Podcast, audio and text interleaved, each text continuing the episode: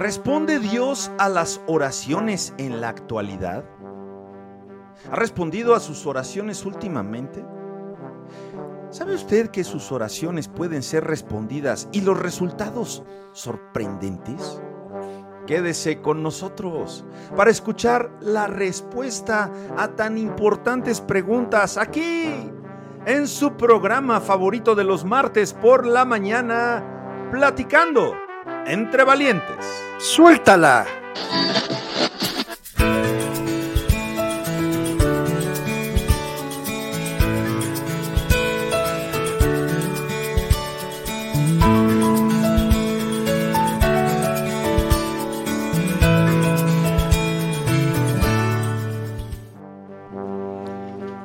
Angelus, Dunacimentus, Arantes, Arantes, Caminantes y de los estresantes. ¿Cómo estás, Angelito? Buenos días. Héctor, muy bien, gracias a Dios, muy contento nuevamente hoy martes 7 de junio, aquí desde la Ciudad de México, transmitiendo de los estudios, eh, platicando entre valientes. Y con mucho gusto, Héctor, porque tenemos un gran programa, tenemos eh, gente que, que, nos ha platicado también, eh, que les ha gustado mucho este tipo de programa donde se divierten, aprenden y también hay gente que pues nos corrige, Héctor. Se dice ahora, nos echan hate. Eh, sí, no, hombre. Bueno, al ratito platicamos de eso porque me aventaron una desde Medellín, Colombia. Híjole, se me fueron las cabras, Angelito, y la verdad que muy buenos días, amable audiencia, pero se me fueron las cabras de tantos mensajes que contesto en las redes sociales. Necesito un community manager, a ver si algún chavo que nos esté viendo y se quiera aventar el tiro, eh, pues ofrendándole ese tiempo al Señor, necesito un community manager y necesitamos pues gente que nos ayude aquí en la producción. Porque, fíjate que dice el, hermano, dice, tengo una pregunta, ¿por qué Daniel eh, no entró al horno de fuego? Y ahí va tu charro negro. Hermano, sí entró y salió intacto. Ay, padrino, no me la acababa. ¿Cómo es posible? Dígame usted en la Biblia dónde dice eso. Y bueno, pues le tuve que escribir a mi buen amigo Mauricio Nichols allá en Medellín, Colombia. Digo, querido Maurice, discúlpame, pero pues se me fue la hebra. Resulta que sí entró y salió intacto, pero del foso de los leones, querido carnal.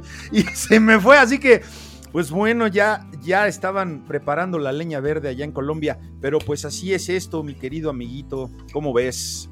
Sí, Maurice, es un programa en vivo, ahí, como dice Héctor, eh, son muchos, mucho lo que tenemos en la cabeza y de repente, eh, acuérdate que este programa... Ángel, tenemos sí. mucho en la cabeza y poco con qué procesarlo. sí, y, y, y este, y, este tipo de programas en vivo, o sea, es muy difícil. Los nervios, eh, o sea, yo, yo estoy, sí, estoy nerviosísimo, eh. igual mi hermano, o sea, no hemos podido superar y no sé si algún día podamos superar esto, pero mira, Leopoldo, muy buenos días, hermanita Lupita, ya también ya la vi por ahí, eh, a, a, mi hermano de Egipto también queremos mandarle un, un, un, un, saludo, Héctor. Claro que sí, vaya un saludo hasta Egipto, a Irlanda, en wow. Cuba, Ángel, ahora en Cuba, gracias a Dios por, por la, la, la gracia que tiene eh, el señor eh, en, en, Spotify, eh, tenemos, estamos en Spotify como Héctor G. Brum y ya estamos haciendo la migración al canal directo del blog de Platicando entre Valientes. Así que allí nos encuentran y queremos también saludar. Oye, un nuevo fans, tenemos un nuevo fans. No me digas. Este, sí, bien. sí. Y ya sabemos que se dice fan, ya lo sabemos. Sí, pero nos pero gusta decir fans. fanses. Sí, nos gusta, nos gusta porque los amamos. Le damos gracias a Dios de que podemos estar aquí acompañándolos en su camino a la escuela, acompañándolos claro. a su trabajo, eh, haciéndoles eh, eh, compañía y que sepan que van a, van a, van a recibir un mensaje fresco, un mensaje de fortaleza, ¿verdad, Angelito? Claro que sí, además pero, un mensaje. Pero, pero, sí, sí, sí espérame, es que me, me robas la idea. No, Le quiero mandar un. A, ¿Sabes a quién? Perdón, perdón, perdón. Al licenciado Picasso. al licenciado Ricardo Picasso. Él, él es un economista de muy alto nivel. Ah, claro. Me ha dado una clase de economía ayer en cinco minutos, Ángel. Así que, Ricardo, te mandamos un fuerte abrazo aquí desde Platicando entre Valientes. Él nos escucha en la carretera a través de Spotify y, mándale un saludo a nuestro amigo licenciado. A ver si un día no- nos toma una llamada. Claro que sí, licenciado. Esperamos que, que algún día tengamos el, también la suerte de que nos Sí.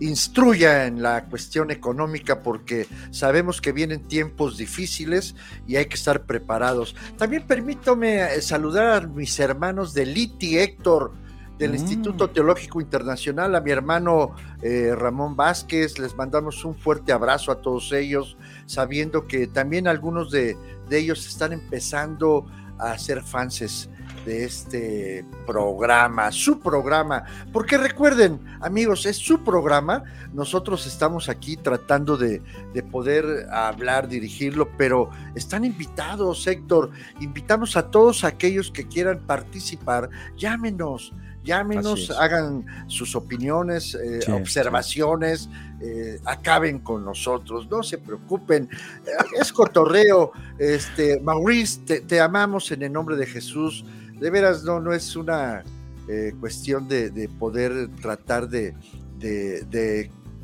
Yo sé que no lo haces con el afán de exhibirnos, ni siquiera de... No, de es celo santo, es celo, Exacto, es celo. Exacto, sí. y lo comprendemos.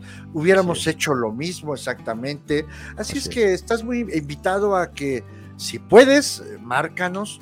Al cabo ya, el que llama paga se acabó, como decía mi hermano Héctor en el programa pasado. Lo podemos hacer. Nos hablaron de Houston. Oye, pues que nos hable el hermano de allá de Egipto. ¿Quién nos verá en Egipto? Tengo mucha, mucha curiosidad. Oye, déjame decirte, Héctor, que la producción está tratando de llevarnos a diferentes lugares. Oye, ¿cómo nos veríamos en un camello? Came- camello, si no, es, si no es Mérida. Cálmate. Camello. Came- un camello en Egipto. Bueno, Mare Héctor, Santa. pues, a lo que te truje, chencha, hermano. Pues, ¿qué te Eh. parece que vamos a empezar a responder la interrogante del día de hoy, mis queridos amigos y amables y bendecidos radioescuchas? ¿Responde Dios a las oraciones en la, en la actualidad? Adelante, mi querido Ángel. La Biblia nos da muchos ejemplos de la intervención de Dios en la vida de quienes lo buscan y confían en Él. Veamos un ejemplo del profeta Daniel. Cuando Daniel supo que el edicto había sido firmado, entró en su casa y abiertas las ventanas de su cámara se daba que daba hacia Jerusalén, se arrodillaba tres veces al día y oraba y daba gracias delante de Dios como lo hacía hacer antes. Daniel 6:10. Daniel fue lanzado en el foso de los leones, por eso, por orar, pero gracias a su devoción, Dios lo rescató y le preservó la vida. Esto lo encontramos en el versículo, en el capítulo 11, versículo, eh, ca- perdón, capítulo 6, versículos 11 y 12. Y la Biblia también revela el poder de la oración. Casi todos recordamos que la oración de Jesús levantó a Lázaro de entre los muertos. Juan 11. Y sus discípulos también comprobaron ese poder de la oración. Cuando el apóstol Pedro llegó a Jope, encontró muerta a una discípula a quienes lloraban las viudas que tanto amaban. Entonces, sacando a todos, aún a las viudas que lloraban, Pedro se puso de rodillas y oró. Y volviéndose al cuerpo, dijo, Tabita, levántate. Y ella abrió los ojos, y al ver a Pedro se incorporó, y él, dándole la mano, la levantó y entonces, llamando a los santos y a las viudas, la presentó viva. Eso fue notorio en todo Jope. Y muchos creyeron en el Señor. Hechos 9, 40 y 42. 9 del 9, 40 al 42, perdón. Si el apóstol Pedro levantó a una mujer que había muerto. Pero esto, pero estos hombres, como Pedro y todos los apóstoles, tenían muchísima fe. Podríamos pensar, amigo, ¿y si no tengo tanta fe? Esa pregunta nos las hacemos regularmente. ¿Y si no tengo tanta fe? En la palabra de Dios se encuentra la buena noticia de que podemos tener fe.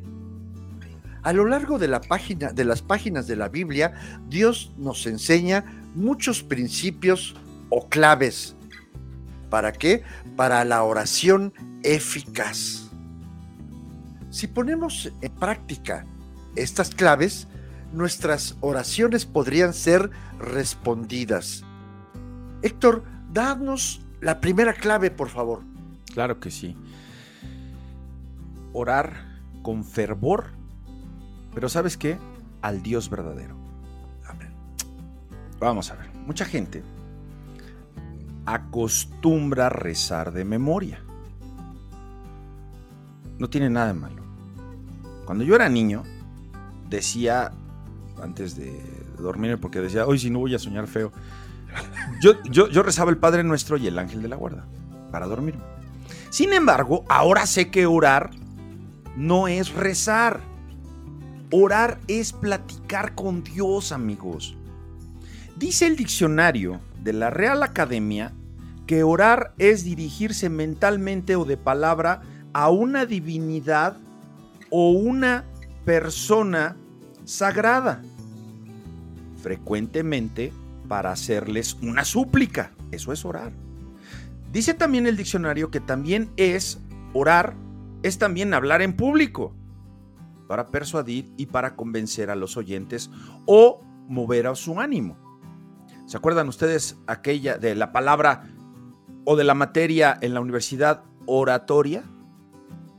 O de aquel término cuando le dicen a alguien, es que ese hombre, esa mujer es un muy buen orador, está orando. Dice que también significa pedir o rogar algo. Eso es orar. Y rezar, que no tiene nada de malo en hacerlo, porque vamos al, al diccionario. ¿Qué significa rezar? Dice que rezar es el diccionario de la Real Academia es dirigir a Dios oraciones ya estructuradas y que se reza como cuando dices, eso, eso ya lo, lo, estamos agregando de acuerdo al significado, y que se reza como cuando dices que la palabra de Dios reza de la siguiente manera. Porque reza, porque ya está escrito, porque lo estás repitiendo. Ya está, ya está dicha. Y se está exponiendo, o sea, reza la palabra de Dios, ¿no? O cuando en, las cortes, en el common law en Estados Unidos, o en los que tienen un jurado en los juicios, el jurado se levanta y dice el presidente del jurado, dice la resolución de la sentencia para un acusado, ¿no? Entonces, el veredicto en contra, eh, el veredicto hacia esta persona reza de la siguiente manera, culpable o no culpable, ¿no? Entonces, ahí está rezar. Cuando nosotros oramos, debemos hablar con Dios en nuestras propias palabras y ser entonces muy sinceros. Recordemos que debemos dirigirnos al Dios verdadero porque hay muchos dioses falsos.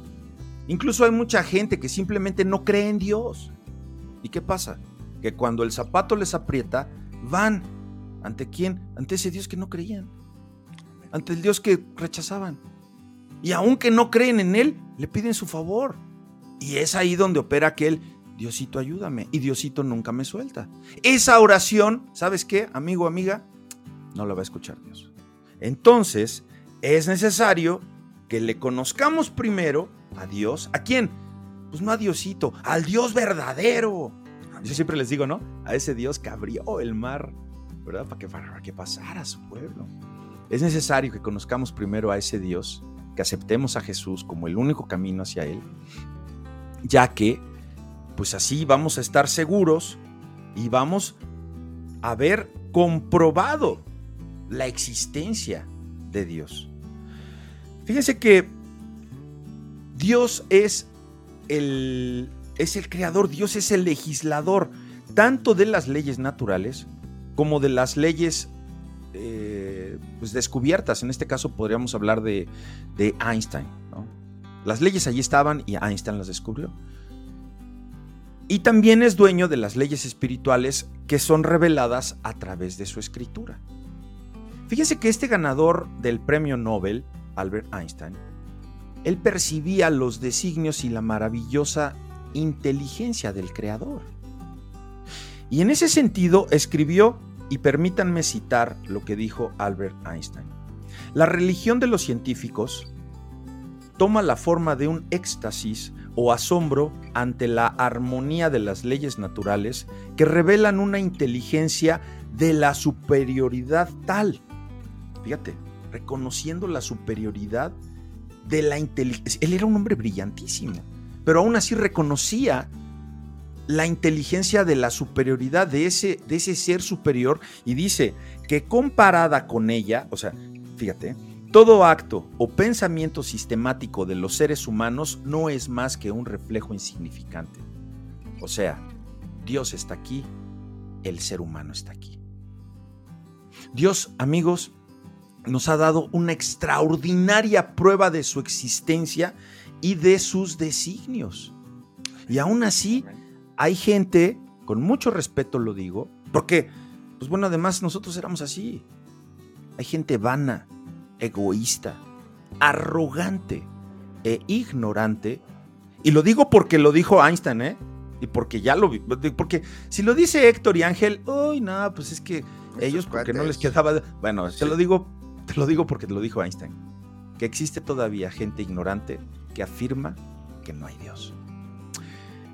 Entonces, ¿sabe usted cómo se llama el Dios de los ateos? Pues dice el necio en su corazón, no hay Dios. Salmos 14.1. Los intelectuales que tratan de, de ridiculizar la fe en Dios y la consideran como una estupidez, en realidad están manifestándose como estúpidos. Y por favor, por favor, amigos conservadores y cristianos espantados por esa palabrota que acabo de decir, no se ofenda por mi lenguaje porque es la misma Biblia en el libro de Jeremías 5:21, traducción al lenguaje actual, que nos dice, nos dice, Tal vez le dice a usted. Escucha, pueblo tonto y estúpido, que tiene ojos pero no quiere ver, que tiene oídos pero no quiere oír. Angelito, te la paso. Ay, Héctor, mira, eh, eh, me llamó mucho la atención esta frase donde dices, ahí está, pero hay que descubrirlo. El propósito de estos programas es presentar al Dios creador, al Dios otote, como dice mi hermano. ¿Para qué? Para que lo descubras. Te la dejo, Héctor, te la regreso. Gracias, Angelito. Dios, mis queridos amigos. Y les repito, no se ofendan, no se ofendan. Lo dice la palabra de Dios. Jeremías 5:21, búsquelo, ¿eh? Traducción al lenguaje actual. Dios siempre está dispuesto a responder a todo aquel que sinceramente lo busca, incluso en las situaciones de mayor desesperación. Recordemos cuando Nabucodonosor llevó cautivo al pueblo judío hacia Babilonia. Jeremías afirmó que todavía tenían esperanza, y cito, fíjate, Jeremías 29 del 10 al 14, porque así dijo el Señor cuando en Babilonia se cumplan 70 años y yo, yo os visitaré y despertaré sobre vosotros mi buena palabra para haceros volver a este lugar, porque yo sé los pensamientos que tengo acerca de vosotros, dice el Eterno, pensamientos de paz y no de mal, para daros el fin que esperáis. Entonces me invocaréis y vendréis y oraréis a mí, y yo os oiré, y me buscaréis, y me hallaréis, porque me buscaréis de todo vuestro corazón, y seré hallado por vosotros, dice el Señor. Amén. Amigos y queridos, apreciables televidentes y radioescuchas, este mismo principio se aplica para nosotros. Tú, yo, podemos tener una conversación con el creador del universo. Dice que podemos hallarlo, ¿sabes cuándo? Cuando lo buscas de todo corazón. Podemos orar o hablar con Él. Y entonces nos dice, yo te voy a oír, hijo, hija. Eso, de verdad, amigos, Angelito, eso es maravilloso, es, es fascinante. Compártenos la clave número dos para una oración efectiva, Angelito. Claro que sí. Clave número dos. Estudie la Biblia. Una de las formas de una de las formas de aumentar la fe es leer los relatos de las personas a quienes Dios ayudó y libró de grandes peligros y pruebas. Leer sobre la liberación de los antiguos israelitas cuando pasaron el Mar Rojo. Sobre la liberación de Daniel del foso de los leones o la salvación de Sadrach, Mesach y Abednego. ¿De dónde? Del horno de fuego donde Nabucodonosor los echó para quemarlos. Este, esto, este tipo de, historias, mis queridos amigos, es tan importante que pongamos atención y las podamos leer para poder entender que el estudio de la Biblia habla de Dios, del Dios verdadero.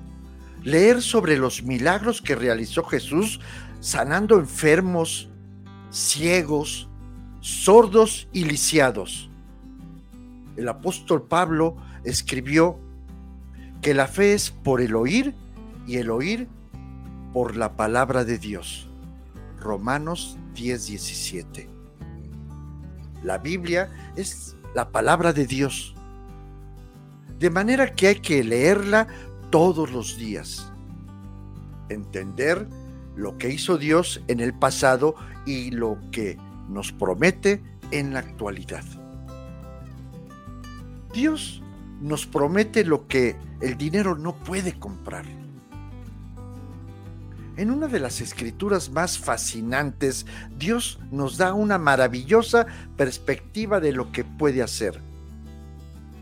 A aquel que es poderoso para hacer todas las cosas mucho más abundantes de lo que pedimos o entendemos, según el poder que actúa en donde en nosotros a Él sea la gloria en la iglesia, en Cristo Jesús, por todas las edades, por los siglos de los siglos.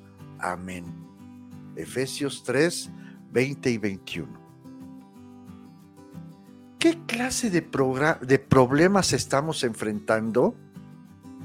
¿Quebrantados de salud? ¿Problemas económicos? ¿Problemas familiares, fracasos académicos, trastornos mentales.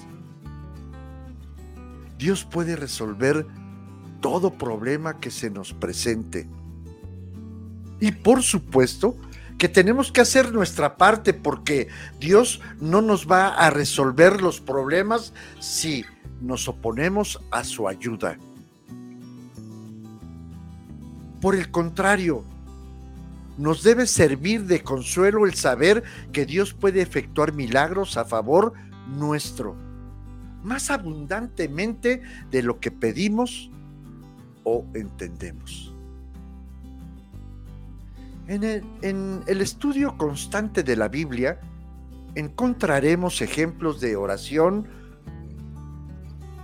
ejemplos de oraciones respondidas. Esto nos estimulará en gran manera porque comprenderemos que, como Dios lo ha prometido, nuestras oraciones serán respondidas. La tercera clave, Héctor, ¿cuál es? Claro que sí, Angelito. Arrepiéntete. Arrepiéntete. Ahí sí viene un pero. Pero sinceramente de tus pecados. De verdad. ¿Y qué es arrepentirse sinceramente? Pues querer no volverlo a hacer. Porque si te arrepientes porque te fue mal y dices, pero no lo quiero dejar, no lo vas a poder dejar por tus fuerzas, en tus fuerzas. Tienes que depender del Espíritu Santo. Entonces le pides a Dios en ese arrepentimiento genuino que te ayude a salir de cualquier circunstancia. ¿Por qué? Porque todos debemos asumir responsabilidad por nuestros actos. Por eso el mundo está como está. ¿Qué sucede? Que la naturaleza humana, naturaleza humana, ¿eh? Se niega a reconocer los errores. Oye, ¿por qué te enojaste con tu compadre? ¿Por qué te enojaste con tu hermana? Si lo que te dijo es verdad, pues sí, pero a mí no me gusta que me lo digan. Si basta con que yo lo sepa. Ahí estás. El ser humano se, se, se, ofende cuando alguien le muestra sus defectos. Cuando alguien le dices que estás pecando. Si queremos que Dios responda a nuestras oraciones, amigos, no puedes, no pueden seguir en el pecado como un camino de vida. El profeta Isaías escribió por inspiración divina. He aquí que no se ha acortado la mano del Señor para salvar, ni se ha agravado su oído para oír, pero vuestras iniquidades han hecho división entre vosotros y vuestro Dios, y vuestros pecados han hecho ocultar de vosotros su rostro para no oír. No es que Diosito siempre va a oírte, es que Él tapa esos sentidos cuando estás en pecado. Y te doy la cita, Isaías 59, 1 y 2. Amigos, Dios no va a responder las oraciones de quienes viven en pecado y se niegan a cambiar. Pero si nos presentamos delante de Dios con humildad y avergonzados de nuestra naturaleza pecadora, reconociendo que estamos equivocados, le mostramos nuestra voluntad de cambiar de vida y de alejarnos de nuestras costumbres y actitudes pecaminosas, Dios nos va a ayudar. Y esto lo podemos comprobar en el relato del fariseo y el publicano, el recaudador de impuestos. ¿Tú te acuerdas de esa, no, Angelito? Y, ya vi aquí que hay este, varios hermanos maduros en la fe, ¿eh? ya vi varias personas aquí de, de peso. A ver, ahorita vamos a llamar a uno de ellos a ver para que nos dé aquí su punto de vista. ¿Qué te parece, Angelito? Me encantaría escucharlos. Lucas 18, 10 al 14. Fíjate, ¿eh? Dos hombres subieron al templo a orar. Uno era fariseo y el otro publicano. El fariseo, puesto en pie, oraba consigo mismo de esta manera. Dios, te doy gracias porque no soy como los otros hombres, ladrones, injustos, adúlteros ni aun como este publicano. Ayuno dos veces a la semana, doy diezmos de todo lo que gano.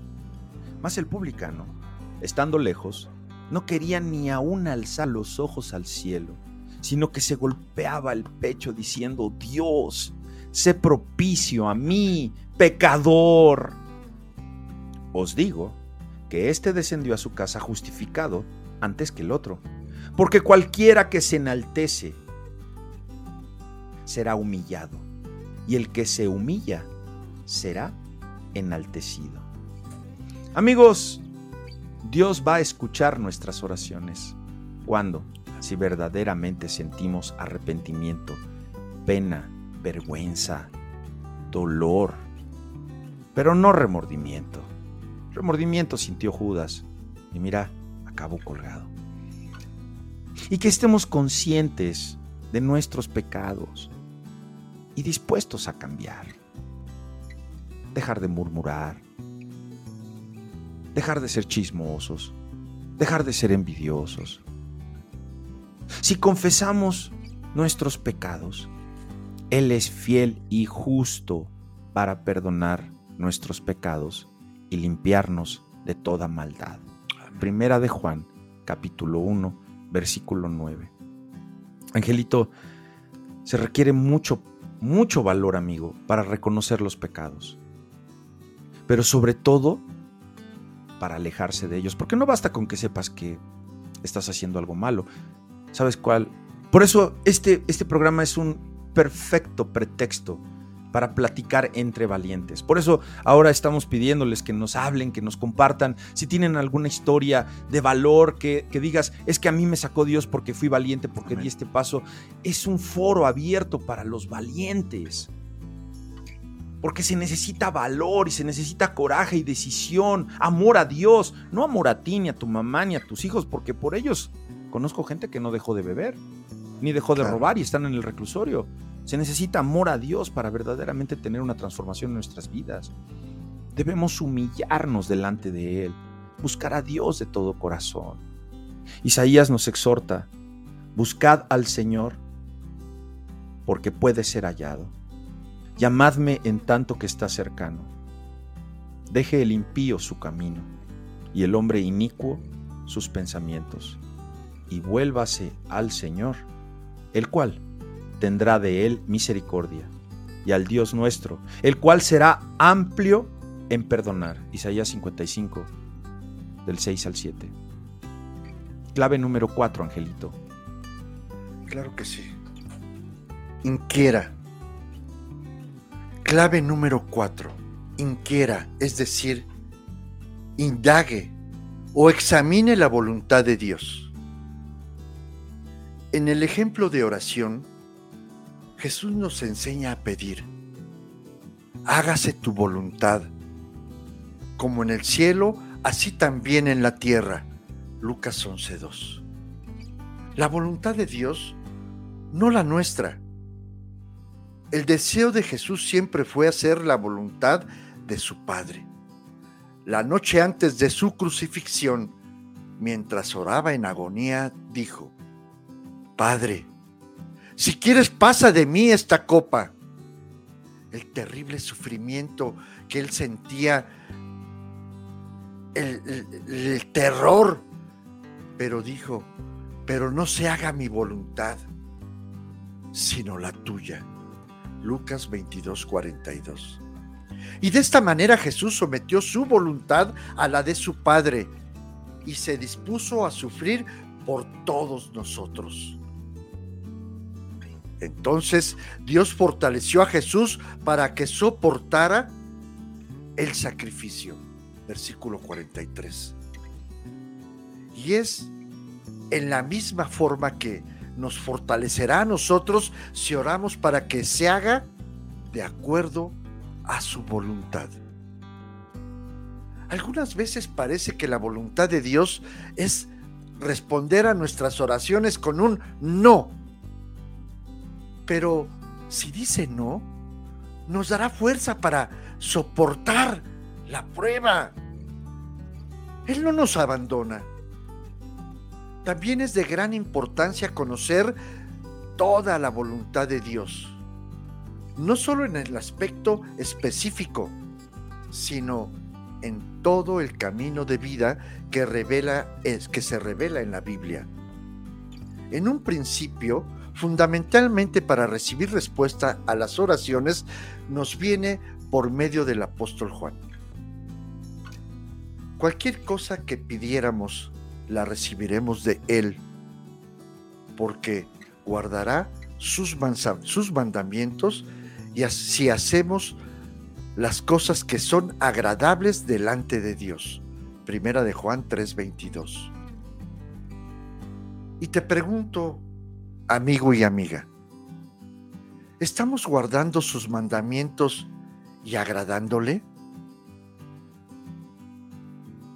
Si tenemos la actitud sumisa de obediencia, como la tuvo Jesús, nuestras oraciones serán acordes con la voluntad de Dios. Los seres humanos, por naturaleza, somos egoístas siempre queremos obtener, pero el camino que Dios, pero el camino de Dios es el camino de dar. Es así como oramos. Pedimos en primer lugar por los demás antes que por nosotros mismos? ¿Pedimos que se haga su voluntad de Dios en vez de la nuestra? El mundo estimula la codicia y el egoísmo, pero Jesús nos dejó un ejemplo de generosidad. Aún en el momento de la crucifixión oraba por los demás, por ti, por mí. Padre, perdónalos porque no saben lo que hacen. Lucas 23, 34. Héctor, la clave 5. Héctor, no, no se oye. Gracias, eh, gracias. Sí, claro que sí. La clave número 5 para tener una oración eficaz. Pero ¿qué crees, Angelito? Tenemos una gran sorpresa. Aquí tenemos ya una llamada de nuestro amable auditorio. Eh, la verdad es que le damos mucho gusto y híjole, la verdad es que no sé si, pero pues ese formato es el formato que el pollo esponja lo saluda. Y la, cornetita chilladora lo saluda. ¿Quién crees que nos está hablando? Pastor Héctor? David Casana, muy buenos días, tenga usted, ¿cómo está? Eh, buenos días, Héctor y Ángel, ¿qué tal? ¿Cómo están? Muy buenos Estamos días, bien, gracias a Dios. Bien, bájele a su radio, pastor, porque se nos mete ahí el eco. Ya está. Listo, pues mucho gusto, pastor. Gracias por, por esta llamada. Es una, es, una sorpresa, es una bendición. Y bueno, fíjese que estamos aquí eh, tratando un tema en este programa que, como dijimos hace rato, es un perfecto pretexto para eh, platicar entre valientes y para poder así eh, tener una charla constructiva, pastor. Estamos comentando que si Dios, y estamos lanzando una pregunta que tratamos de contestar a la luz de la Biblia, que si Dios responde a las oraciones en la actualidad. Y permítame preguntarle, pastor, ¿cuáles considera usted que sean las losas que muchas veces impiden que la oración de una persona lleguen a Dios? Eh, bien, eh, es un tema muy importante, vital, del cual mucha gente habla, pero sin conocer y sin profundizar. Una de las razones de no conocer es porque es muy simple, no oran. Dicen que oran, pero no oran. Y dos, otro equipo de personas eh, oran, pero oran mal. La Biblia dice pedís, pedís y pedís mal. Entonces eh, hay que ver el tema de la oración, pero antes de eso quiero hacer una, pequeña, hago un recuerdo cuando estoy entrando ahora por teléfono con, la radio, eh, permítanme un recuerdo de los años 80, cuando terminaba la universidad. Recuerdo que estábamos muy metidos, muy activos en ciertas acciones eh, políticas y salía yo en la radio, pero por teléfono, a través de un aparatito que se llamaba el phone patch. Ese phone patch era una conexión del teléfono a la radio, era muy novedoso Así que salimos, salimos muchas veces, muchas veces inclusive con candidatos eh, a la presidencia de la República, compartiendo y, poniendo, aclarando la posición de muchos ciudadanos, y en este caso ciudadanos latinoamericanos o estudiantes o graduados de la carrera de economía. Salíamos en forma técnica, la técnica económica y bajo una perspectiva de comentario geopolítico. Y después de muchos años, a ver, los años 80, 82, prácticamente 40 años, Héctor, vuelvo a salir por la radio a través del teléfono. Ah. No sé si tenemos el FOMPA, el FOMPA ya debe estar archivado, debe haber otros sistemas más directos, más modernos para salir. Solamente ese comentario. ¿eh? Ahora es, ahora es San, San StreamYard. Oh, yeah, StreamYard. Muy modernos. Bueno, vamos a la pregunta que me hiciste. Eh, efectivamente hay losas para los que están de otros países, porque sé que hay gente que está sintonizando desde Irlanda, Italia, escuchaba las noticias, los Egipto, pastor, en Egipto tiene fans, el angelito.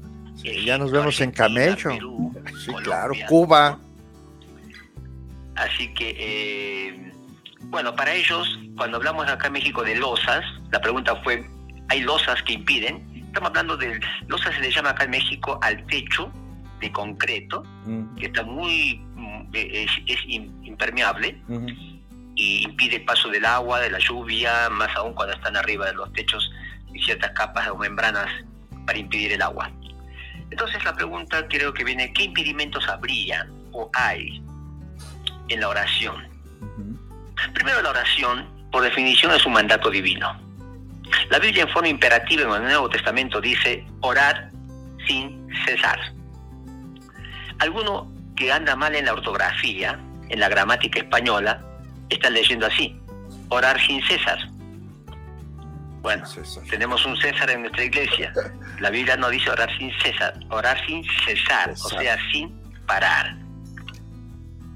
Y también agrega algo interesante para animarlos, eh, que Dios se alegre en la oración, que Dios escucha la oración, que Dios contesta la oración.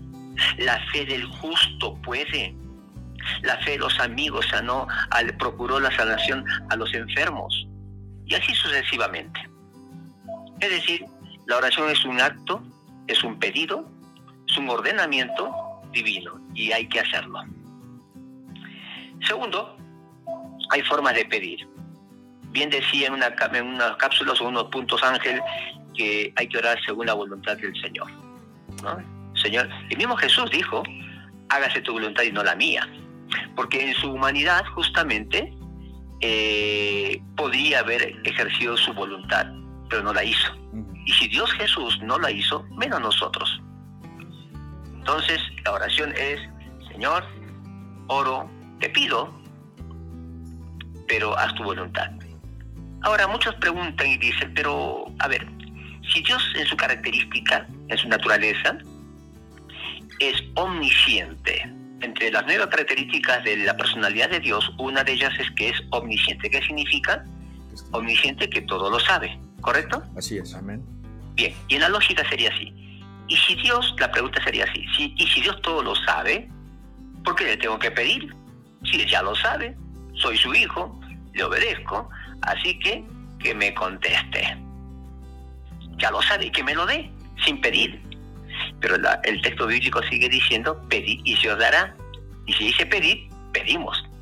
Clama a mí y yo te responderé, dice el Señor. ¿Por qué pedimos entonces? Pedimos por obediencia, amigos.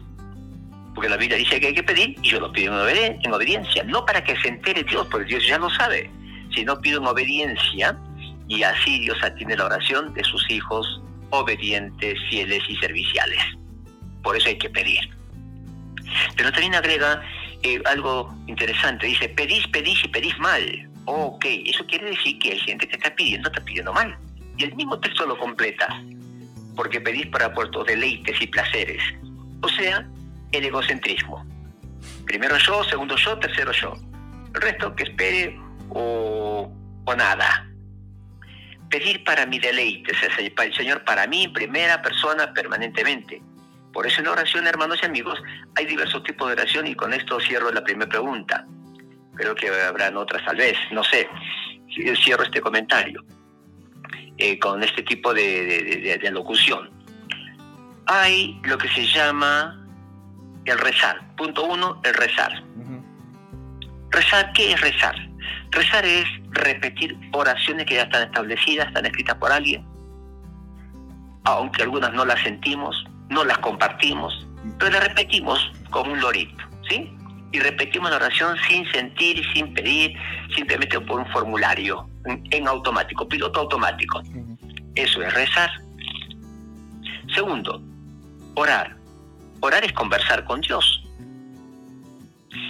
Pero muchos han interpretado la oración como un monólogo. Le hablan, le piden, le ruegan y la cortan.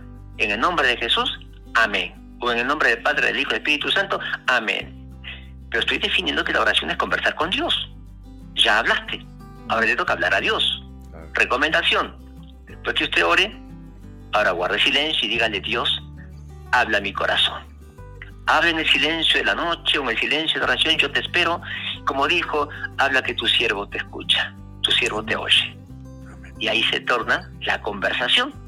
Y vas a escuchar, vas a sentir en la presencia la voz de Dios, muy chiquito pero adentro de tu corazón. Y ahí le vuelves a orar.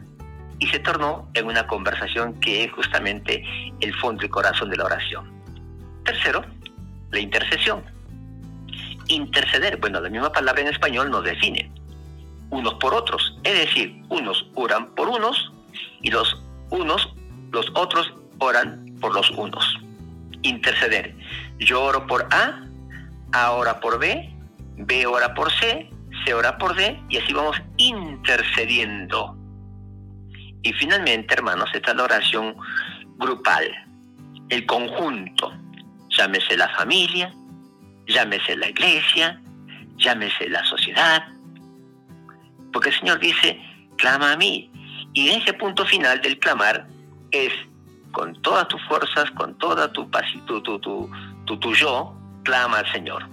Pedir y clamar no es lo mismo. Clamar es ponerte con todo, así como Jacob se puso y con el ángel le dijo, no te dejaré hasta que no me bendigas. Por lo tanto, ahora podríamos decir, Señor, yo voy a clamar a ti y no voy a dejarlo hacer hasta que no me bendigas. Por ejemplo, clamar por tus hijos, por todos y cada uno de tus hijos. Hay alguien enfermo, clama a Dios, ora a Dios, ruega a Dios. Y con todo el respeto que se merecen algunos oyentes, les quiero decir eh, lo siguiente, no se trata de declarar, no se trata de ordenar a los cielos, no se trata de disponer los ángeles que vengan. Eso es un plurito que salió del desarrollo personal, de la expresión corporal, de la autosuficiencia. ¿Quién somos nosotros para ordenar? Ordeno y decreto que los cielos... No, no, pare un poquito. Nosotros rogamos al Señor. Por eso yo rescato una frase muy linda de la Iglesia Católica Apostólica Romana, que dice, rogamos Señor, te rogamos Señor. Así es, están en lo claro. Te rogamos, Señor, con todo el corazón, como persona, como familia, como comunidad. ¿Por qué México está como está y otros países también? Porque el corazón de México está muy duro. Porque no rogamos al Señor, nos creemos con muchos derechos. Y esa es la oración entonces que Dios quiere que oremos, clamemos, roguemos y finalmente agradezcamos. Sabemos de muchos milagros que Dios ha atendido producto de la oración y el ayuno. Muchas gracias. Eh, ¿Algún apunte, Angelito? Claro que sí, pastor, muy buenos días. Eh, fíjese que ahorita que usted estaba hablando... Angelito. No, ah, eh, no se oye. No, es que como tengo que sacar el, como ya no tiene el ahorita sacamos el audio, altavoz. Listo. Ahora sí lo escucho. Adelante. Sí, eh, pastor, muy buenos días. Fíjese que ahorita que usted estaba mencionando estas formas de oración, me vino a, la mente aquella vez cuando el capitán del ejército mandó por Jesús, porque uno de sus esclavos estaba enfermo. Y ya cuando iba a llegar Jesús o iba de camino, le mandó a decir, eh, es que no soy digno para que vayas a mi casa y esa, esa oración para mí siempre ha sido muy importante e interesante porque es una oración de fe. O sea, Jesús dijo, wow, este hombre, qué fe he encontrado en este hombre, porque él supo que, clamando, declarando, eh, eh, hablando al Padre conforme a, a la voluntad de Dios, si está en la voluntad de Dios, puede sanar a las personas con una oración de fe, pastor. ¿Recuerda ese capítulo? Claro que sí, claro que sí. Se refiere al centurión. Ah, exacto. E, efectivamente, eh, clamó y dijo y reconoció, no soy digno de... Y efectivamente, esa es la posición que debemos tener. Señor, no somos dignos y en la vida, en el mundo, no hay una sola persona digna de Dios. Por mérito propio no hemos ganado nada de nada de nada. Estamos en la nada. Sin embargo, Dios por su amor y su misericordia nos escucha y nos atiende, pero en esa condición, Ángel, Señor, no soy digno, soy pecador, soy vil, soy lo que, lo que somos. Abra su corazón y la intimidad, declare lo que es. Somos una escoria humana que venimos a buscar el favor del Dios Creador Todopoderoso y Dios en su amor y misericordia se digna escucharme y concederme y muchas veces hasta responder inmediatamente y agrego algo más. Fíjense en el libro de Daniel, capítulo 9, dice que Daniel aún no había terminado de orar, sin embargo, Dios ya había contestado la oración. ¿Qué le parece? muchas oraciones, hermanos, ni siquiera terminamos de orar y yo ya está hablando, ya está trabajando, ya está haciendo. No terminó de orar y ya el Señor estuvo haciendo. En este centurión, no soy digno, tu hijo está sano. Amén. Interesante. En la historia de, del amigo de Jesús que murió, Lázaro, ¿no? Que dijo, no, no está muerto, duerme nada más. Él duerme nada Está la oración contestada, está anticipada. En otro momento, por supuesto, no es así. Hay que esperar el tiempo de Dios, el kairos de Dios, que ese, Héctor, será tema de otra, de otra entrevista. Claro que sí. El tiempo de Dios. O sea, el, el kairos de Dios, el cronos del hombre y el atumus divino. Ahí, la, ahí la dejo picando como en el fútbol. Yo, yo hago el centro, la pongo en el área, pararle el pechito y vas a ver cómo, la, la, hundes en el arco. ¡Oh! Cayó pero al pelo aquí, ¿eh? Es correcto. a, propósito de fútbol, ahí estás con la playera, playera en México, remera en Argentina, ahí está. polo en Perú, camiseta en Chile, del Atlante. Sí, ¿Todavía vive el Atlante, Héctor? Ya empezó con problemas, ¿eh? ¿Ya resucitó? ¿Ya, ve? ¿Ya ve? Ay, Dios. Yo, yo, aquí tengo, yo aquí tengo la, la, una, playera que juega sola. La Argentina. No, sencillito tenía que ser, ¿eh? Que, que, que, que, vos me la regalaste y recuerdo cinco goles de Messi esta semana, ¿eh? En el mismo partido, 5 a 0. Bueno, mejor volvemos al tema de la oración, ¿te parece? Pastor, Claro que sí. Eh, una última pregunta, Pastor. Muchísimas gracias por, por, su participación, gracias por su tiempo, gracias porque enriquece este programa Platicando entre Valientes, porque usted es un valiente. También cabría la oportunidad de que usted algún día nos diera ese testimonio tan hermoso que tiene de cómo llegó a México ya hace ya varios años y, y es algo...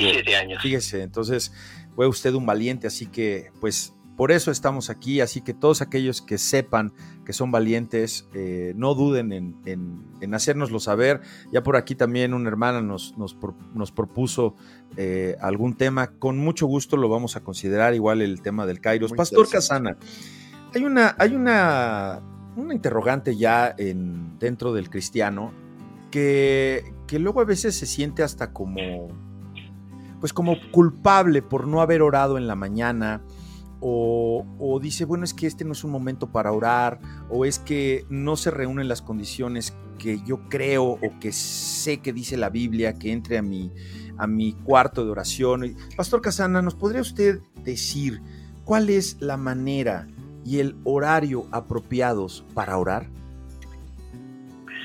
No, no lo hay. No hay un día fijo, una hora fija, un momento especial, no lo hay.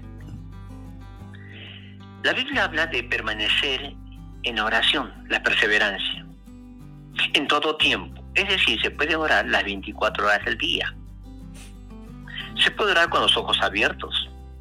Se puede orar a la madrugada, a la noche, conduciendo un automóvil.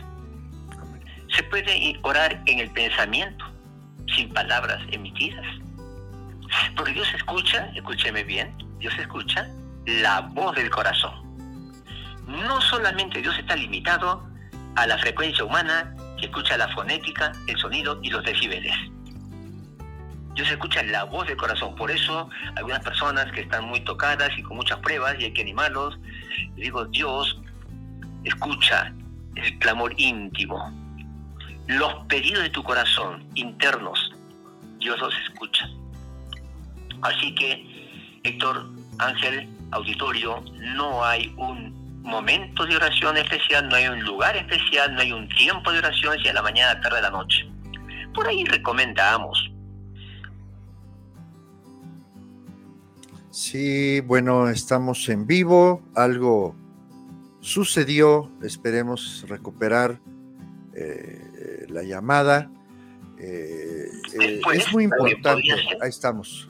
Perdón, pastor, es que se hubo aquí un corte de, eh, hubo un corte de transmisión. Eh, ¿En qué ah. nos quedamos, Angelito?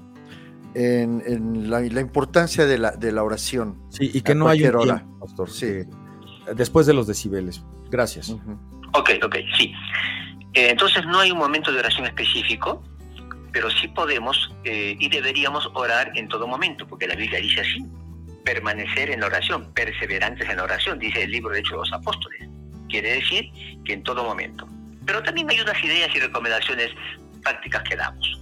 ¿Cuáles son? Una, al despertar, abrimos los ojos, nos tocamos, estoy vivo. ¿Qué oración? Gracias Señor por la vida. Gracias por abrir los ojos. Gracias porque me regalas un día más de vida para, para mi familia, para mí, para servir, para comer, para trabajar, para ganar, para pasear, para lo que quieras. Agradecimiento por la vida. Y esa oración no tiene que ser una hora, porque si oras una hora al despertarte te vas a quedar dormido. ¿Sí? Mm. Entonces esa oración puede ser muy chiquita, un minuto. También recuerden, la oración tiene que tener un contenido de agradecimiento. ¿Sí? Siempre. Señor, gracias por lo de ayer, gracias por la familia, etcétera, etcétera. Segundo momento de oración que puede ser constante es cada vez que tomemos los alimentos. En cada vez que tomamos los alimentos, gracias Señor. No es por mi autosuficiencia, mi trabajo, mi profesión o mi oficio. Esto lo tengo gracias a tu amor y tu misericordia. Así que gracias por el desayuno, el almuerzo, la cena, el lonche, el taquito que estamos comiendo. Y otro, otro tal vez último momento de oración será al acostarnos. Cerramos los ojos, gracias Señor por el día que nos diste. Me cuidaste de tantas cosas que pueden suceder. Y ahora descanso y como decimos en el texto del Salmo a los niños, en paz me acostaré y así mismo dormiré, porque tú me haces dormir, descansar tranquilo. Amén. Con esa oración terminamos el día. Fíjense, empezamos con una oración, esporádicamente tenemos oraciones en el día porque nos enteramos de por ejemplo, yo me, ayer me enteré de una compañera que tuvo un, desbalance en su salud a través del azúcar. Oré con fe. Al terminar la oración tuve paz en mi corazón y supe que Dios ya había actuado. Sigue que sigue el proceso de estudios, de análisis, que la medicina se pronuncie, pero yo tuve paz en mi corazón porque sentí que Dios ya había contestado inmediatamente y que esa mujer ya estaba bajo el control divino. Esa persona, no importa si sabe o no sabe que estamos orando, si lo sabe mejor, porque ya somos dos, uno orando y otro agradeciendo. Y si no sabe, no importa, la oración suya llega al cielo y mueve el corazón de Dios. Entonces todo tiempo es tiempo de orar. Y quiero agregar algo referente a la oración, a la, porque estuve siguiendo el programa desde las 9 de la mañana, vi las cápsulas, vi los, los pasos y me sumo un comentario adicional. Todo lo que dijeron está bien, no es que lo estoy aprobando, sino que estoy contento porque hay una coincidencia feliz una comunión en el Espíritu. También debo agregar lo siguiente. Hermanos y amigos, radioescuchas, este auditorio de todos los martes. ¿Sabe usted que Dios siempre responde? Y usted dirá, pero yo le pedí no me respondió. Es que usted no conoce a Dios. Dios siempre responde. Otros dirán, pero yo no escucho la voz de Dios. el que no escuche no significa que no está hablando hay otro tema de por medio.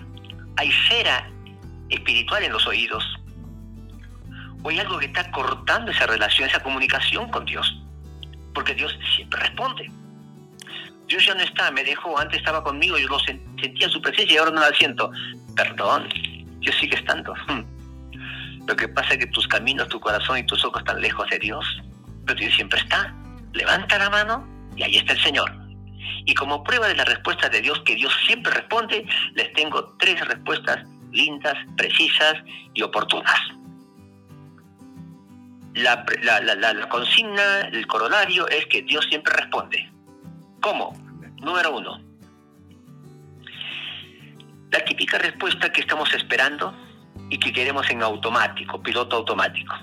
Le pedimos y Dios dice, sí, toma, ya está hecho, contestado y nosotros felices y campantes nos alegramos, damos testimonio, crece nuestra fe, se fortalece nuestra fe y le contamos a todo el mundo, Dios, yo le pedí y me respondió, me respondió en el trabajo, en el amor, en la salud, en los viajes, en la protección, me respondió. Ahí tiene una pregunta, una respuesta. El sí de Dios y un sí inmediato que nos gusta a todos y nos entusiasmamos. Ok. La segunda respuesta de Dios es espera. Señor, pero yo lo quiero para ayer. Mm. Espera. Porque ahí entra el tema que yo estaba sugiriendo en su momento al pastor Héctor, el tema de los tiempos. El tiempo de Dios. Espera, wait, wait, wait, wait, espera. Y en Jesús, en su palabra y en la comunión, la espera de Dios es, los que esperan el Señor esperan dulcemente. Pacientemente esperé. Y con la seguridad y la certeza que Dios va a responder. Espera. Entonces la espera en Dios no es una espera que desespera. La espera en la carne, la espera en la humanidad sí te desespera y te provoca eh, eh, eh, salirte del barco y tirarte en el mar y te vas a ahogar. Y si no puedes esperar, dice la Biblia Dios, la Biblia del, Señor dice, los que esperan en Jehová, nuevas fuerzas poseerán. Se te acabará la fuerza física y ya quieres el milagro automático, los que esperan en Jehová, nuevas fuerzas poseerán. Es decir, el Señor te debilitará nuevas fuerzas que te sorprenderás, fuerzas espirituales, y tu fe crecerá y verás el milagro. Y lo agradecerás y llorarás de alegría y dirás, ¿cómo Dios tan bueno? Sí, sí, pero hay que esperar porque no era para hoy, era para mañana. Porque aún hoy tenía que aprender lecciones de aprender, lecciones de esperar en el Señor, lecciones para confiar en Él.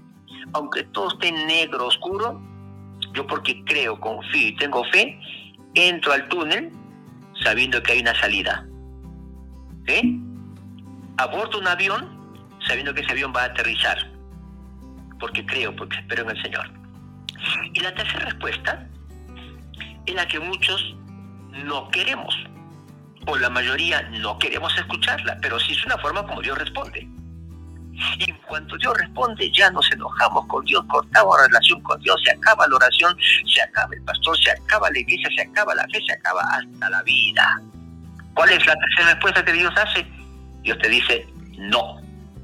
Ay, me hago un araquiri, ya me quiero suicidar y matar a todo el mundo. ¿Cómo Dios no dice que es bueno? Me dijo no, pero sé que Dios dijo no, hice una pausa tipo punto y coma, no, porque tengo algo mejor que darte. Estás pidiendo simplemente lo bueno y Dios tiene lo óptimo. Estás pidiendo lo que consideras mejor a tus ojos y Dios tiene lo extraordinario, lo que rebasa, lo que supera inclusive tu, tu conocimiento, lo que supera tu expectativa. Deja que Dios te sorprenda. Así que Dios responde, sí, hermanos y amigos. Dios siempre responde. Te dice sí, o te dice espera, o te dice no. Porque tengo algo mucho mejor que darte. Te quedaste corto en tu pedido. Y como sé que me amas, te doy lo mejor. Te mimo porque sos mi hijo. Qué interesante la respuesta de Dios. Entonces, hermanos, amigos, recuerden, Dios siempre responde. Solamente usted tiene que identificar el tiempo de Dios y si usted también está maduro para acceder a esa respuesta y convertirla en bendición para otros también, para compartir. Bueno, pues ahí está. Muchísimas gracias, Pastor Angelito. Ahí está el Pastor Casana. Y eh, bueno, un último apunte. Angelito, ¿qué quieras comentar? Eh, muchas gracias, Pastor, y sobre todo el, cuando Dios dice no. Esa parte, como usted dice, se corta uno las venas y deja todo lo caminado lo echas a la borda, pero es porque Dios tiene un plan perfecto para todos y cada uno de nosotros. Muchas gracias, Pastor, por sus comentarios. Le agradecemos este su programa. Eh, y sí, claro, esperemos poder tener un, programa donde usted también esté aquí en la mesa de debates y que nos este, comparta de la sabiduría que Dios ha puesto en su vida para, para poder aprender más. Pastor, que Dios lo bendiga y muchas gracias por sus comentarios. Pastor, muchas gracias. Y bueno, hay muchos saludos aquí también de parte de nuestro auditorio. Hemos estado pasando, bueno, pasan aquí los comentarios, pero hay uno que sí no puedo dejar de poner, Pastor. No sé si tenga usted a la vista eh, la transmisión. ¿La está viendo o no? Eh, sí, la estoy viendo en la computadora. A ver, mire nada más. A ver, lo manda a saludar Edgar Díaz. Ah.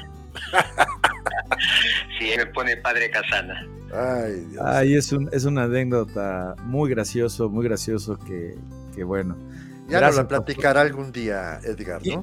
¿Querés, ¿Querés, compartirla esto? ¿La decís vos o la digo yo en sintético? Mire, ah, sí, no, lo iba a hacer por respeto a usted, su, investidura, que lo respetamos mucho, pero quisiera yo también decirles que vean ustedes la humildad, y no por guayabear al pastor ni darle coba, Pero él hizo un comentario hace rato, ¿no? O sea, no estamos peleados con, con la iglesia enfrente, ni con los musulmanes, ni con nadie. O sea, los amamos y tan es así que rescatamos cosas, ¿no? Y, tan es así que pues aquí está, ya lo reconocieron. Cuéntenos esa anécdota, pastor, del padre Casana, así, short.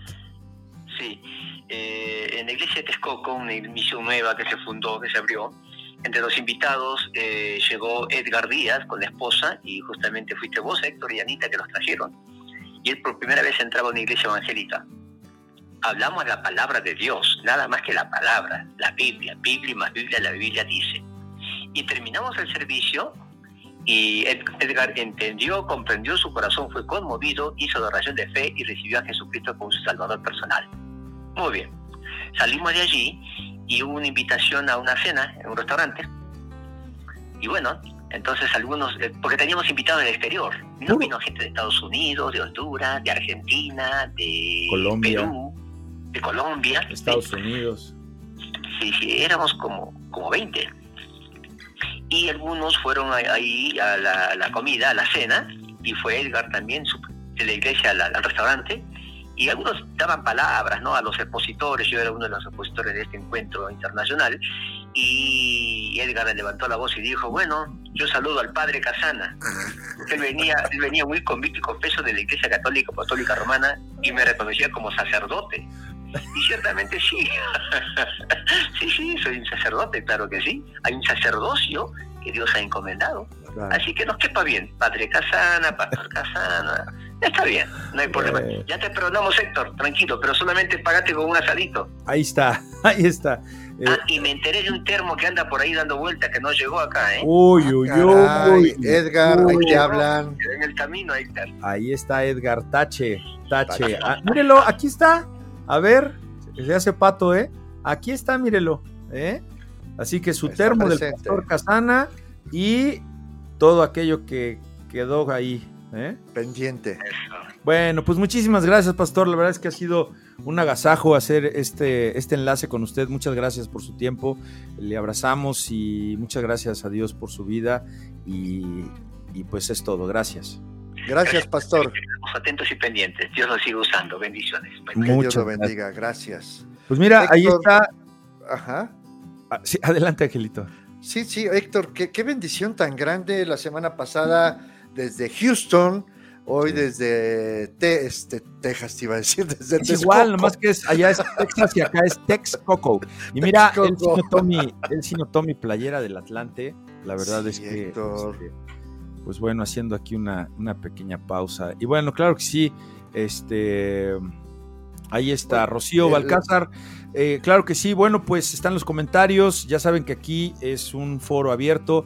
Les queremos decir que Ángel y su servidor somos responsables de todo aquello que sale de nuestra boca y que todos los comentarios que estén aquí en pantalla es responsabilidad de quienes los escriben, sin que nosotros dejemos de eh, ponerlos porque es un foro abierto, eh, creemos en la libertad creemos en que Dios eso nos da y que la verdad nos hará libre. Así que con toda confianza expresen sus opiniones, sus puntos de vista.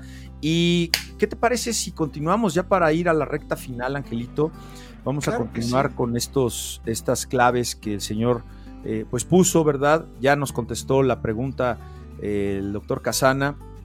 Eh, le agradecemos mucho su participación y bueno, pues se enriquece, se enriquece el contenido para nuestro amable auditorio, Ángel. Claro que sí, Héctor, realmente eh, cabe mencionar nada más que podemos orar a toda hora, no necesitamos el cuarto de guerra como, como muchos dicen, es que no he llegado a mi cuarto de guerra, no puedo orar, no, oremos en el auto, en el metro, caminando, eh, en todo momento. Eh, Vamos, a continuar, Héctor, con clave número 6. La número 5, Número 5. Número 5. Eh, comparto la clave número 5. Ah, ¿Es, correcto? ¿Sí? ¿Sí? perdón, sí, adelante. Tenga fe, tenga fe, tenga fe en Dios. Tenga fe, ¿verdad? Ya hemos visto que la lectura de la Biblia nos ayuda a aumentar la fe. Eh, recuerden ustedes que al capítulo 11 del libro de los hebreos se le conoce como el capítulo de la fe porque nos recuerda los ejemplos de los héroes de la fe. Podemos tener fe en Dios y Dios nos promete que si lo buscamos con sinceridad, ¿sabes qué? Lo vamos a encontrar. Sin fe es imposible agradar a Dios, porque es necesario que que el que se acerque a Dios crea que le hay y que es galardonador de los que le buscan diligentemente. Hebreos 11, 6. Por lo que, como comentamos antes y como nos enriqueció también el pastor Casana, en primer lugar debemos tener la certeza de que hay un Dios creador, todopoderoso y omnisciente, que nos ama así como a todo ser humano en la tierra. Es pues, dice la Biblia, la certeza de lo que se espera, la convicción de lo que no se ve, porque por ella alcanzaron buen testimonio los antiguos, por la fe. Entendemos haber sido constituido el universo por la palabra de Dios, de modo que lo que se ve fue hecho de lo que no se veía. Hebreos 11, 1, 3. Angelito, la clave número 6, por favor. Claro que sí, amigo. Ore pero ahora fervientemente. Dios está formando una familia espiritual. Nos ama como un padre a sus hijos. Por esta razón, en nuestras oraciones debemos dirigirnos a Dios como nuestro Padre. Como el rey David en sus oraciones, debemos reconocer a Dios como el Creador. David oraba con sentimiento y entusiasmo y fue un hombre conforme al corazón de Dios. Hechos 13:22. Muchos de los salmos fueron las fervientes oraciones de David, un hombre que siempre fue sencillo, transparente y honesto en sus sentimientos hacia Dios en sus ansiedades y en sus problemas, fervientemente mostraba fe y confianza en que Dios escucharía sus oraciones. David clamaba, Te he invocado por cuanto tú me oirás. Oh Dios, inclina a mí tu oído y escucha mi palabra. Salmo 17.6. David ponía todo su corazón en sus oraciones debemos orar fervientemente, apasionadamente, efusivamente e impetuosamente y pedir de todo corazón por los demás. ¿Oramos siempre por los enfermos? Recordamos las palabras del apóstol Santiago. Confesaos vuestras ofensas unos a otros y orad unos por otros, para que seáis sanados. La oración eficaz del justo puede mucho. Esto lo decía el, apóstol Santiago y lo encontramos en el libro Santiago 5, 16. Y la séptima, ¿cuál es mi querido amigo? Claro que sí, Angelito. La séptima y final clave que queremos presentarles con mucho respeto para tener una oración efectiva es que ore en el nombre del Señor Jesucristo. Orar es un privilegio. Y fíjate, ya por el simple hecho de podernos presentar delante de Dios, eso ya es algo maravilloso. Te da paz, te liberas. Pero luego que te hable Dios, allí, en silencio, después de haber estado delante de Él clamándole, por eso hay que tener un tiempo y, sí, como dice aquí una, hermanita, dice que hay que orar de madrugada. Claro, es un tiempo de orar. Claro. Orar es la oportunidad de presentarnos espiritualmente delante del trono de Dios. Pero entendamos que esa oportunidad no viene de nuestra propia autoridad. Oramos en el nombre o por la autoridad de nuestro Señor, quien nos enseñó a orar. Jesús. Se trata del Hijo de Dios que en la Biblia nos exhorta a pedir, buscar y llamar. En el Evangelio de Juan, varias veces Jesús nos promete que Dios oirá nuestras oraciones si pedimos en su nombre. Jesús nos da la autoridad y estímulo para orar. Pedir en el nombre de Jesús significa que estamos pidiendo mediante su autoridad.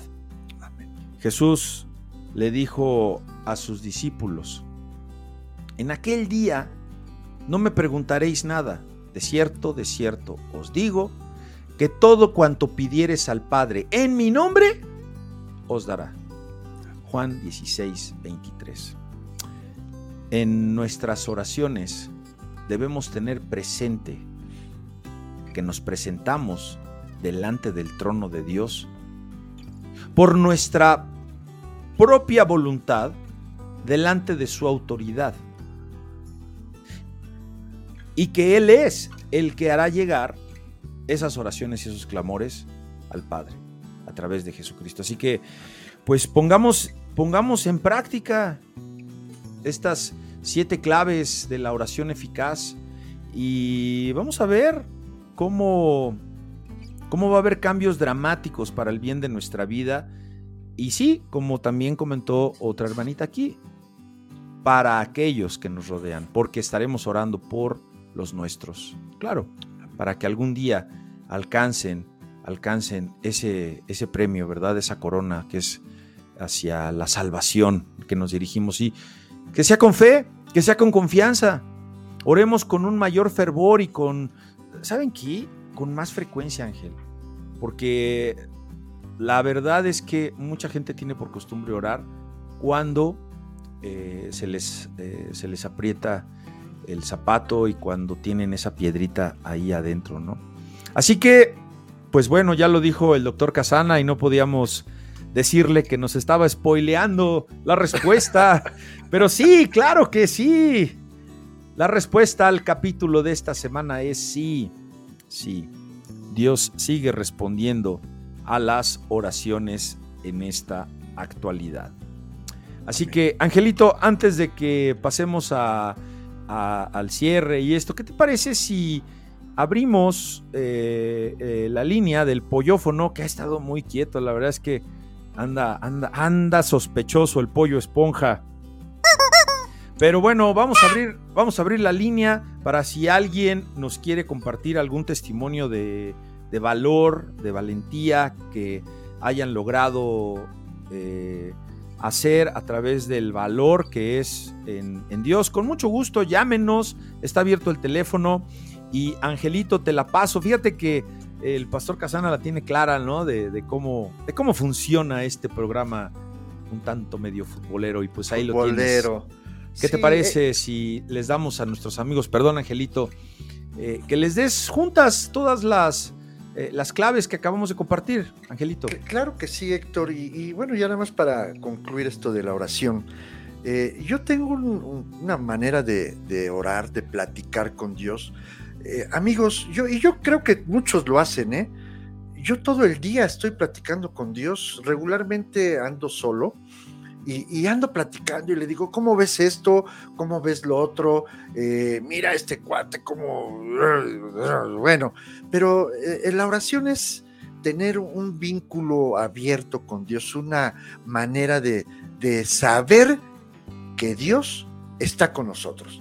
Pero bueno, Héctor, este, respondiendo a tu petición, eh, clave número uno, orar al Dios verdadero. Clave número dos, estudie la Biblia. Clave número tres, arrepiéntase sinceramente de sus pecados. Inquiera, cuatro, inquiera la voluntad de Dios. 5. Tenga fe en Dios. 6. Ore, pero ahora fervientemente. Y por último, clave número 7. Ore en el nombre de nuestro Señor Jesucristo. Ahí las tienes, mi amigo. Pues muchas gracias, claro que sí, Angelito. Y le damos gracias a todos aquellos que se tomaron el tiempo de de, mandarnos un mensaje, de mandarnos un saludo. Lo agradecemos mucho, le damos gracias a Dios por sus vidas. Y, bueno, pues mucha gente que, se ha estado conectando desde que empezamos y eh, esta transmisión. Así que bueno, pues nos debemos al Señor primero que nada y también le damos gracias a Dios que este mensaje pueda llegar a ustedes, que sea una una ayuda, un, refrigerio, ¿verdad? Porque sabemos que, como lo dijimos en un principio, acompañamos a algunas personas en sus trayectos, en carretera, y, bueno, oye, me da miedo, tengo miedo de que, de que nos escuchen en la carretera. Ah. No, los, no los vayamos a dormir. Ay, Dios. No, no, Creo que con este programa futbolero nadie se puede dormir. Pues bueno, ahí lo tienes, eh, mi querido Angelito. Muchísimas gracias a todos ustedes que nos hacen el honor de poder eh, sintonizar y que vemos aquí la retroalimentación. Eh, un último apunte ya para despedirnos, Angelus, du Nascimento. Claro que sí, Héctor. ustedes recuerden que la oración tiene mucho poder. Nos la presentó nuestro Señor Jesucristo eh, nos la presentaron los apóstoles. Y, cabe mencionar que cuando usted tenga algún problema, no dude en, levantar su oración al cielo, creyendo, por supuesto Jesús dijo, solo cree, creyendo que tu oración tiene poder, tiene ese poder dunamis que hay dentro de nosotros y que Dios realmente responde a las oraciones. Es una bendición haber podido compartir con ustedes este programa de fe. La oración es la fe en Dios, el conocer, descubrir que Dios está con nosotros, entre nosotros, y Dios está por nosotros, porque Él somos sus hijos, somos, primero fuimos creación de Dios, ahora podemos decir, papá, Padre Santo, heme aquí, hágase de acuerdo a tu voluntad. Amén. Así es. Adelante, Héctor. Pues bueno, ahí lo tienes. Muchas gracias, mis queridos amigos. Llegamos al final de esta transmisión del martes 7 de junio. Mañana es 8. Mañana, es 8. este, eh, claro que sí. Y dice aquí el pastor Casana eh, que si podemos terminar Sí, claro que sí. Angelito, ¿quieres eh, terminar con la oración de Padre Nuestro? Claro que sí, claro que sí, pastor. Es un gusto que poder hacerlo, un placer. Padre nuestro que estás en el cielo, santificado sea tu nombre. Venga a nosotros tu reino, hágase tu voluntad conforme en el cielo como en la tierra. No nos dejes caer en tentaciones y líbranos de todo mal Amén. Amén. Pollófono. Vamos a ver. Vamos a ver aquí el pollófono. A ver. Muy bien. Platicando entre valientes. Buenos días. ¿Quién habla? Buenos días. Este, habla el hermano Christopher. Hola Christopher, mucho gusto. ¿De dónde nos habla? Eh, soy hermano de Cristo de Angelito, Ángel Durán. Ah, mucho gusto. Ah, díganos, díganos, Christopher, eh, algún testimonio. es una bendición poderlos escuchar, poder este, estar con ustedes. He aprendido mucho de mi hermano Ángel, sobre todo a, a, orar. Bájele a su radio, Christopher, tantito, por favor. Ahí Ya estamos, adelante. Sí, ahí está, gracias. Eh, digo, es, es muy difícil cuando eh, inicias y cuando nunca no sabes cómo dirigirte hacia el Señor. Eh, una de las cosas que aprendí de Ángel es que todo viene en la, todo viene en la palabra del Señor. Que es súper importante, eh, antes que nada, doblar rodilla, abrir tu corazón y poderle permitir al Señor que obre en ti para que tú puedas encontrar tu camino. Él este, me, enseñó grandemente que, no hay nada que no podamos hacer si no es con el Señor y no hay nada mejor que poder platicar con el Señor a través de la oración.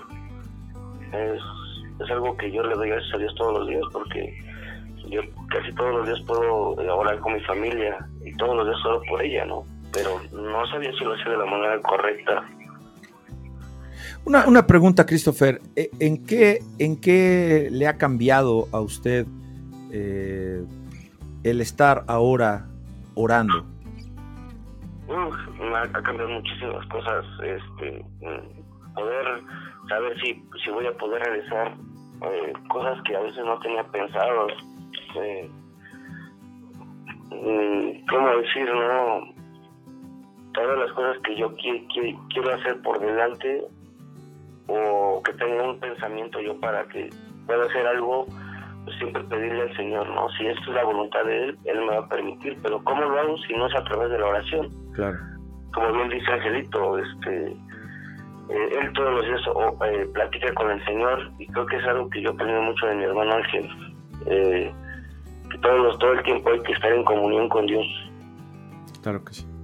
Pues muchas gracias, Christopher. Ahí, está, Ángel. Un saludo a tu amigo. Muchísimas gracias, Christopher. Qué sorpresa el poder escucharte.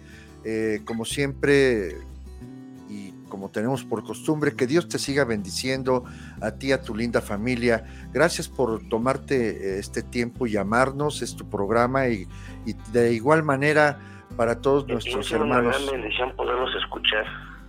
No, pues al contrario, también para nosotros, y eh, es que hay ahí una situación del audio, Ángel, no, no alcanza, no alcanza él a, escuchar, pero, pero bueno, pues eh, le manda muchos saludos, Angelito, y pues muchas gracias, muchas gracias por haberse tomado la, pues la atención y la molestia de, de llamarnos aquí, les agradecemos mucho y pues esta participación es muy valiosa, ¿no, Angelito? Claro que sí, y muy, muy valiosa, como la de todos nuestros hermanos que se tomen ese tiempo de llamarnos. Bendiciones. Gracias a Dios este, por ustedes, por su vida, por todo lo que hacen. Y es una gran bendición poderlos escuchar y voy a seguirlos escuchando. Bueno, pues seguimos ahí. Muchísimas gracias, eh, querido amigo, y que Dios le bendiga. Pues ahí lo tienes, Angelito. Eh, claro que sí. Le damos gracias a Dios por la vida de todos ustedes y... Amén, amén. Pues hemos llegado al final de este hermoso capítulo. Que Dios les bendiga. Muchas gracias, pastor, maestro David Casana, que, nos hizo favor de, eh, pues, de tener este, esta atención, ¿verdad? Para con toda la audiencia que les agradecemos mucho sus finos comentarios. Así que bueno, pues nos despedimos, Angelito, y nos vemos la semana que entra aquí en punto de las 9 de la mañana en su programa Platicando entre valientes, y como diría el extinto cabeza de zanahoria. Una, dos, tres. Adiós. Adiós, amigos. Amigos. y tómese su chocolate. Y este es el trenecito del chocolate express. Qué alegre y muy bonito. que Dios los bendiga. Dice el pastor Casana que mejor te sabes la del chocolate express que padre nuestro. Que Dios les bendiga, siempre sonríe y la fuerza estará contigo. que Dios los bendiga, es un gusto. Amén. Como